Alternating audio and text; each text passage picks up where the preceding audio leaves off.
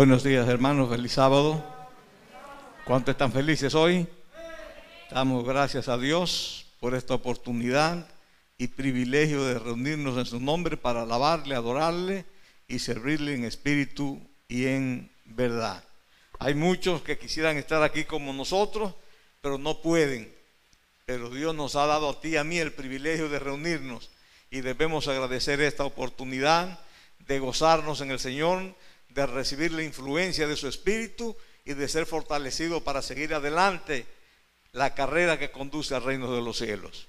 Quiero en esta ocasión pues informarle a los dirigentes de la iglesia que hoy es el segundo sábado del mes y nos corresponde la junta de iglesia a las 5 de la tarde. Vamos por medio de la plataforma de Zoom a estar en contacto los miembros de la Junta de la Iglesia para que tengamos nuestra acostumbrada reunión.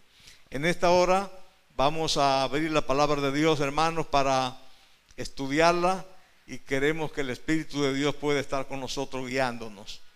Quiero antes de abrirla relatar una breve experiencia que me sucedió. Era el año 1991 y comenzaba yo mi carrera ministerial en el distrito de Duvergé. Allí cuando llegué, la iglesia principal tenía varios jóvenes, formamos un club de conquistadores y comenzamos a realizar actividades.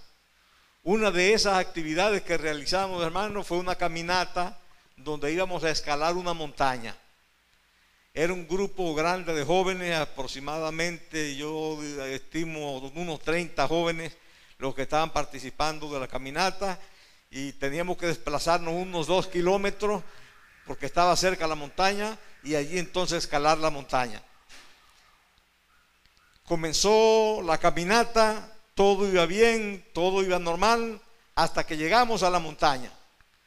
Cuando llegamos a la montaña, hermanos, comenzamos a escalar y fueron quedando jóvenes rezagados que no podían ya, se fueron quedando detrás, se fueron quedando, hasta que al final un pequeño grupo fueron los que lograron alcanzar la meta de llegar a la cima de la montaña.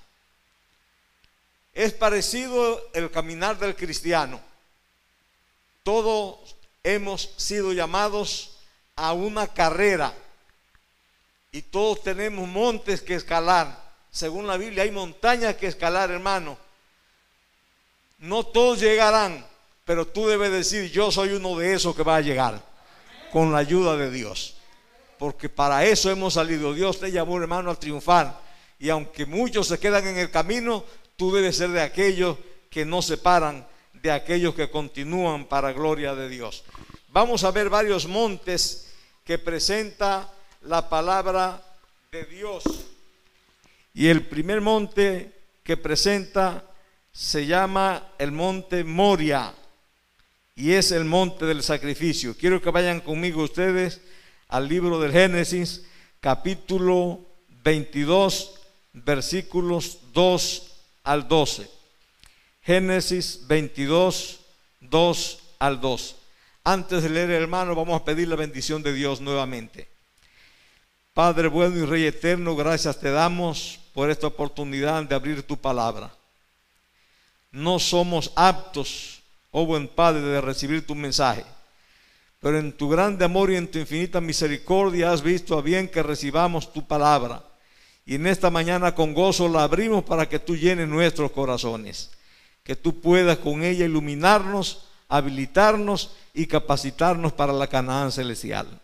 Lo agradecemos y rogamos en el nombre de Jesús. Amén. Génesis 22, hermano, hay un relato allí muy conocido que vamos a leer brevemente, los versículos 2 al 2.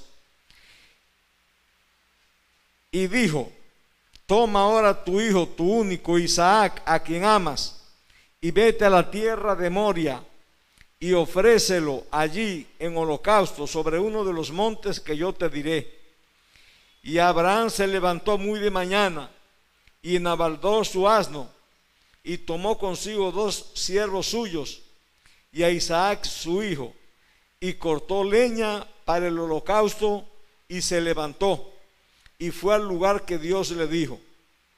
Al tercer día alzó Abraham sus ojos y vio el lugar de lejos. Entonces dijo Abraham a sus siervos, esperad aquí con el asno, yo y el muchacho iremos hasta allí y adoraremos y volveremos a vosotros. Y tomó Abraham la leña del holocausto y la puso sobre Isaac, su hijo. Y él tomó en su mano el fuego y el cuchillo, y fueron ambos juntos. Entonces habló Isaac a Abraham su padre y le dijo, Padre mío. Y él respondió, heme aquí, mi hijo. Y él dijo, he aquí el fuego y la leña, mas, ¿dónde está el holocausto? ¿Dónde está el cordero para el holocausto? Y respondió Abraham, Dios se proveerá de cordero para el holocausto, hijo mío. E iban juntos. Y cuando llegaron al lugar que Dios le había dicho, edificó allí Abraham un altar y compuso la leña y ató a Isaac su hijo y lo puso en el altar sobre la leña. Y extendió Abraham su mano y tomó el cuchillo para degollar a su hijo. Entonces el ángel de Jehová le dio voces desde el cielo y le dijo, Abraham, Abraham. Y él respondió, heme aquí. Y dijo, no extiendas tu mano sobre el muchacho, ni le hagas nada, porque ya conozco que temes a Dios, por cuanto no me rehusaste tu hijo, tu único. Es un incidente, hermano, muy particular. Imagínese usted, Abraham tenía una promesa de que su descendencia iba a ser como la arena del mar, pero había llegado ya a una edad avanzada y no tenía hijos. Y su mujer le propuso, mira, acuéstate con esta sierva, Agar, para que tengamos de ella hijo. Abraham le obedeció y tuvieron un hijo, Ismael. Pero Dios le dijo, no es de él que va a ser la descendencia que yo te voy a dar. No va a ser de él la descendencia. Es de tu propia mujer que va a ser la descendencia que tú vas a tener como la arena del mar. Era ya viejo, Abraham tenía 99 años. Y ya Sara, imagínase, le había cesado la costumbre de las mujeres, no tenía posibilidad, humanamente hablando, de tener hijos. Pero Dios le dijo, tú vas a tener hijos. Se le acercó un día a Dios y habló con él y le dijo, tu descendencia va a ser como la arena del mar. El año que viene por esta fecha, tu mujer va a tener un hijo. Abraham se rió y también su esposa se rió. Pero como Dios prometió, así fue.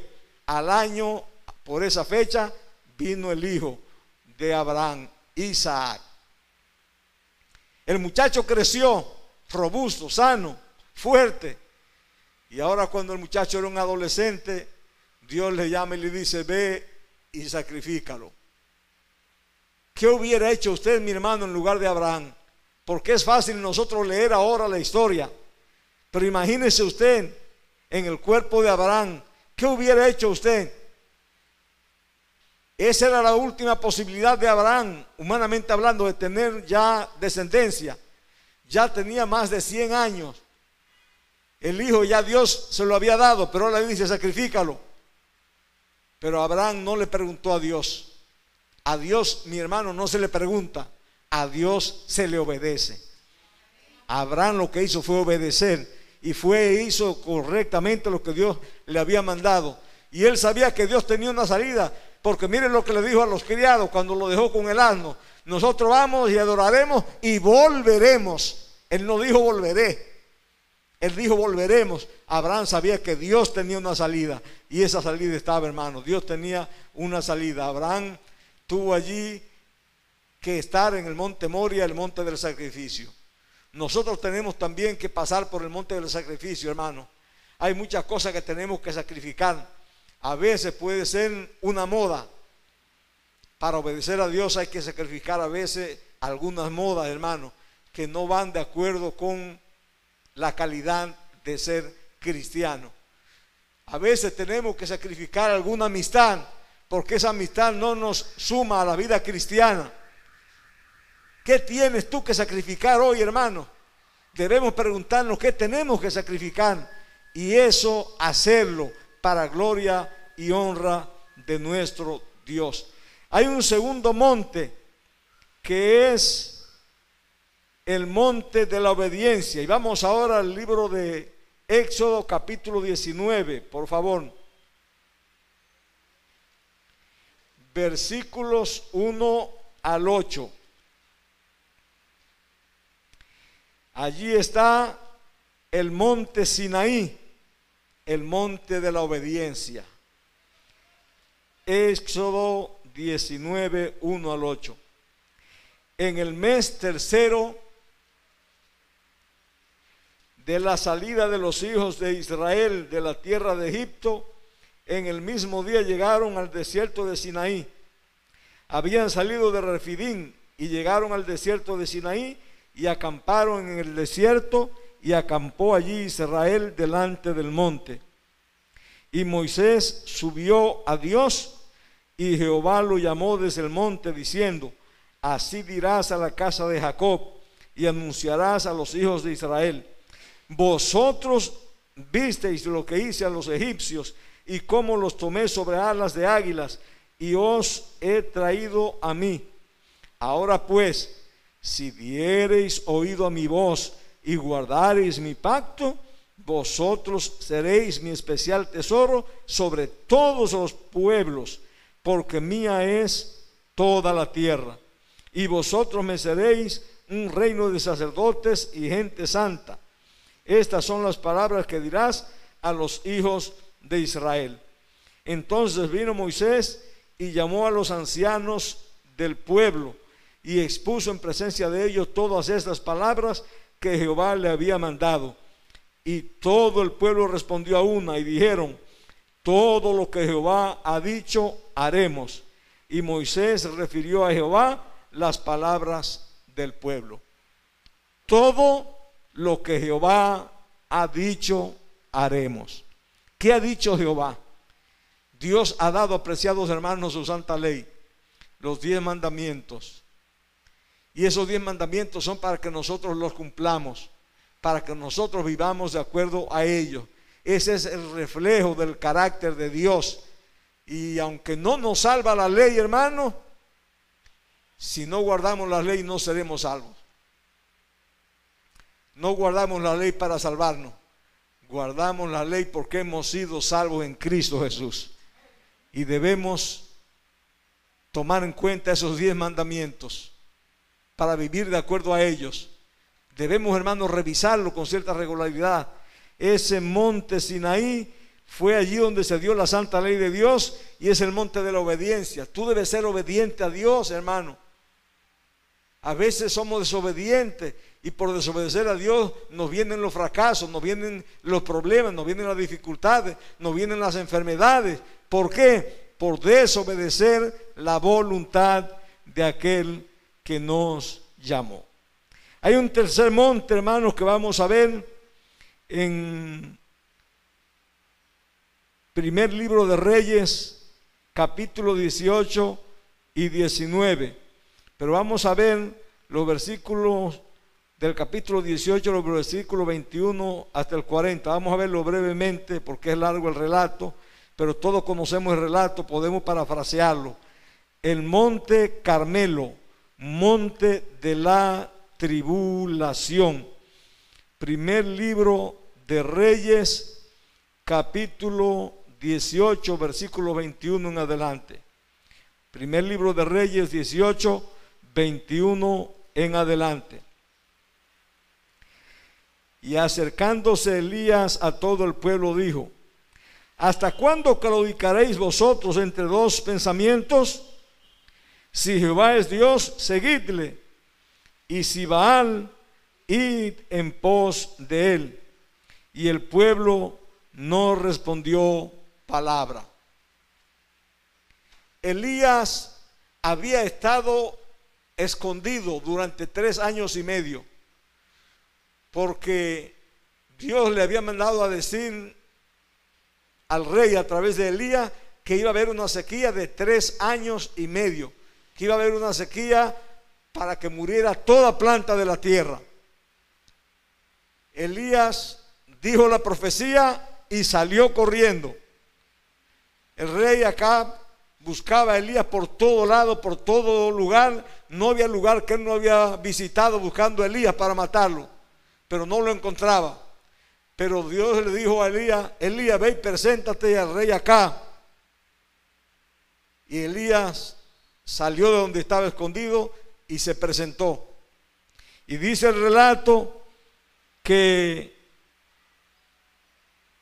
el rey acá estaba buscando a Elías en ese momento.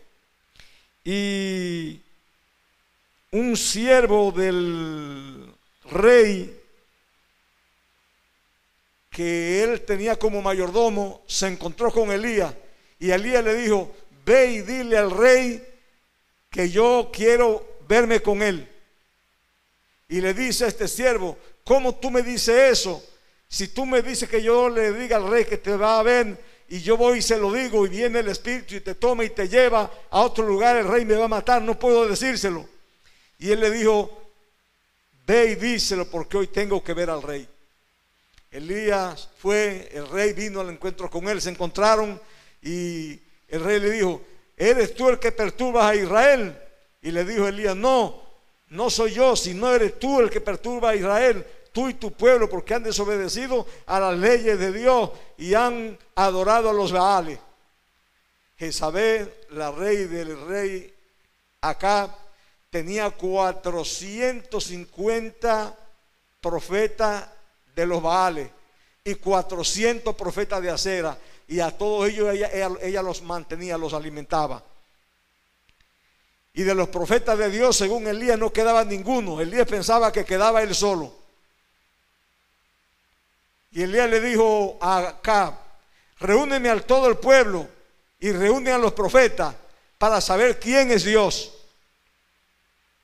Y los reunieron allí en el monte fueron y lo reunieron y él les dijo, vamos a hacer lo siguiente.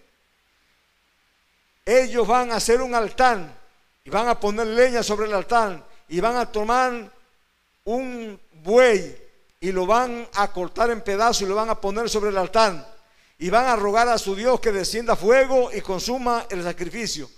Si sucede eso, ese es el Dios, Baal es el Dios yo también voy a hacer lo mismo. Yo voy a hacer un altar, voy a ponerle leña, voy a poner el buey encima cortado en pedazos y voy a rogar para que Dios lo consuma a través del fuego.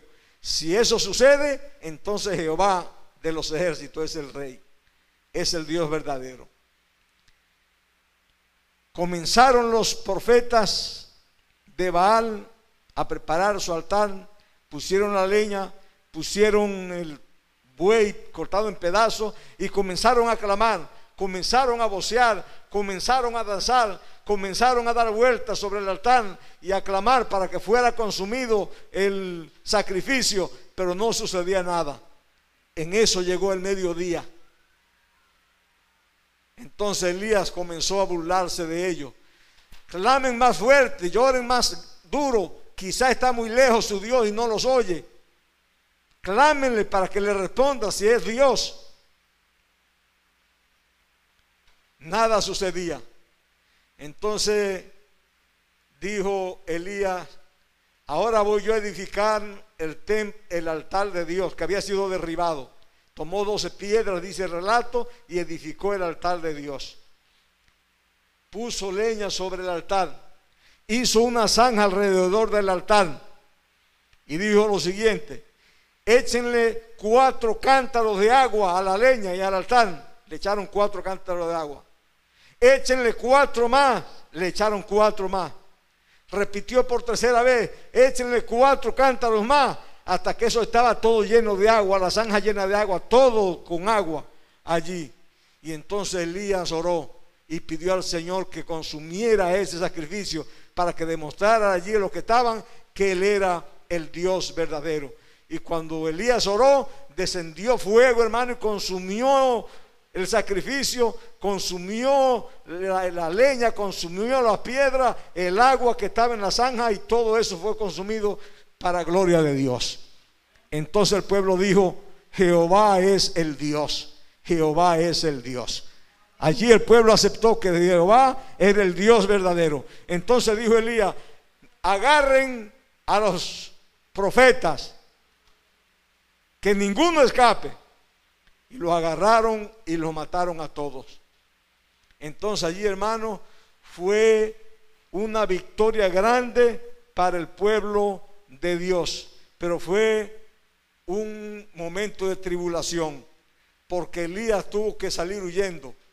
Le mandó a decir la mujer del rey, Jezabel le mandó a decir Elías, Elías, mañana a esta hora tú serás como uno de ellos.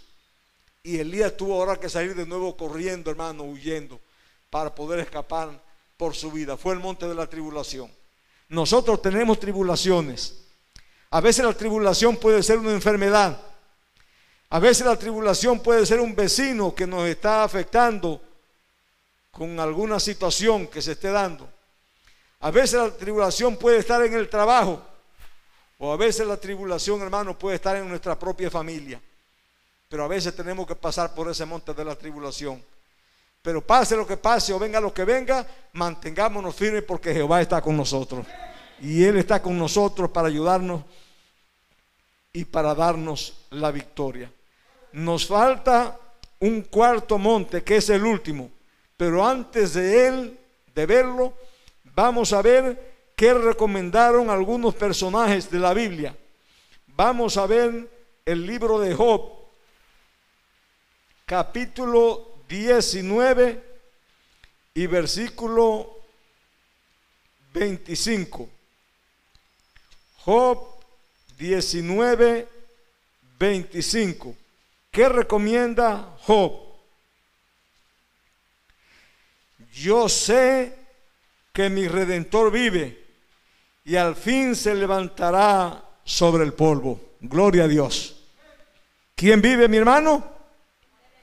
Tu redentor vive. Tú no sirves a un Dios muerto. Tú no sirves a un Dios de papel, a un Dios de yeso. Tú sirves a un Dios vivo, a Jehová de los ejércitos. Y como dijo Job, debe decir tú, yo sé que mi redentor vive. ¿Qué dijo Daniel? Daniel 6, 10. Vamos a ver qué dijo Daniel. Daniel capítulo 6, versículo 10. Cuando Daniel supo que el edicto había sido firmado, entró en su casa y abiertas las ventanas de su cámara que daban hacia Jerusalén, se arrodillaba tres veces al día y oraba y daba gracias delante de Dios como lo solía hacer antes. Había una orden, hermano, para que nadie pudiera adorar a otra persona que no fuera el rey. Y si alguien adoraba a otra persona que no fuera rey, que fuera echado en un foso de los leones. Daniel supo de esa orden. Y cuando él supo de la orden, ¿qué hizo? ¿Dejó de orar? Él no dejó de orar, hermano. Dice que siguió orando como lo hacía siempre. Lo que Daniel dijo fue, una oración cambiará las cosas. Una oración, hermano. Cuando estés afligido, ora a Dios. Si estás alegre, ora a Dios. No importa la circunstancia, hermano, ora a tu Dios. Como leyó Rosana ahorita, cuando tú lo haces en secreto, Él te recompensará en público. Porque Dios es bueno. Él nos ama y quiere lo mejor para nosotros. Ahí mismo en Daniel 3, 17 y 18 Vamos a ver lo que nos recomiendan Sadra, Mesá y Abednego. Daniel 3, 17 y 18. He aquí nuestro Dios a quien servimos puede librarnos del horno de fuego ardiendo, y de tu mano, oh rey, nos librará. Y si no, sepas, oh rey, que no serviremos a tus dioses, ni tampoco adoraremos la estatua que has levantado. La ley era, hermano, que había que adorar la estatua y el que no la adoraba que muriera. Pero estos tres jóvenes valientes dijeron, debe saber rey que no vamos a adorar la estatua. No importa, no vamos a adorar la estatua. Nuestro Dios puede librarnos, Pero si no nos librare, como quiera, no vamos a adorar la estatua. ¿Qué tenían estos jóvenes, hermanos? Valor y fe en el Rey del universo. Nosotros debemos confiar en Dios, avanzar, hermanos, sabiendo que Dios está con nosotros. ¿Qué dijo David como recomendación para nosotros en esta mañana? Salmo 46, 1. Dios es nuestro amparo y fortaleza, nuestro pronto auxilio en qué? En las tribulaciones. Dios está contigo, hermano. Él es tu pronto auxilio. ¿Qué dijo Jeremías como recomendación para nosotros hoy? Jeremías 33, 3. Clama a mí y yo te responderé. Clama a Dios, mi hermano. Tu problema no eres tú que lo va a resolver, lo va a resolver Jehová de los ejércitos. ¿Y qué nos dice Dios en Isaías 41:10? No temas porque yo estoy contigo. No desmaye porque yo soy tu Dios que te esfuerzo. Siempre te ayudaré. Siempre te sustentaré con la diestra de mi justicia. Esa es la recomendación que nos da Dios en esta ocasión. A no temer, sino a seguir adelante firmes en la fe. El último monte lo encontramos en Apocalipsis 14. Apocalipsis 14, versículos 1 al 5. El monte de Sión, monte de la victoria. Después miré y aquí el Cordero estaba en pie sobre el monte Sión y con él 144 mil que tenían el nombre de él y el de su padre escrito en la frente. Y oí una voz del cielo como estruendo de muchas aguas y como sonido de un gran trueno. Y la voz que oí era como de arpistas que tocaban sus arpas y cantaban un cántico nuevo delante del trono y delante de los cuatro seres vivientes y de los ancianos. Y nadie podía aprender el cántico sino aquellos 144 mil que fueron redimidos entre los de la tierra. Estos son los que no se contaminaron con mujeres, pues son vírgenes. Estos son los que siguen al Cordero por doquiera que va. Estos fueron redimidos entre los hombres como primicia para Dios y para el Cordero. Y en sus bocas no fue hallada mentira, pues son sin mancha delante del trono de Dios. Aquí hay 144 mil hermanos que representan a aquellos que llegarán al monte Sión, al monte de Dios. Habrán vencido al mundo, hermano. Habrán vencido las tentaciones. Habrán vencido las pruebas y habrán ganado la victoria para la gloria del cielo. Esos son los que están en el monte de la victoria. Con el último texto concluimos nuestra lectura bíblica, Apocalipsis 2.10, la última parte. Lo que Dios nos recomienda a nosotros, hermanos, para transitar por todos estos montes, para salir victoriosos, hermanos, para poder llegar al fin y encontrarnos con nuestro Señor Jesucristo y recibir de su mano la corona de la vida, está esta promesa de Apocalipsis 2.10, la segunda parte. Sed fiel hasta la muerte y yo te daré qué cosa? La corona de la vida. Apreciados hermanos, seamos fieles. Dios nos ha llamado para que seamos fieles. Dios nos da los recursos para que alcancemos la victoria. Nada ni nadie, hermano, en esta tierra debe apartarnos del amor de Dios. Dios está contigo.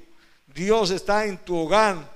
Dios está con tu familia aunque tenga que pasar por el monte del sacrificio, como le pasó a Abraham, aunque tenga que pasar por el monte de la obediencia, por donde tenemos que pasar todo para ser fieles a Dios, aunque tenga que pasar por el monte de la tribulación, como le pasó a Elías, tú vas a pasar al final por el monte de la victoria, el monte de Sión, y llegará al lado de Cristo Jesús y recibirá la corona de la vida.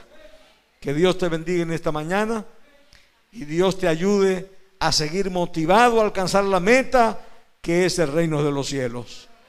Vamos a estar en pie para que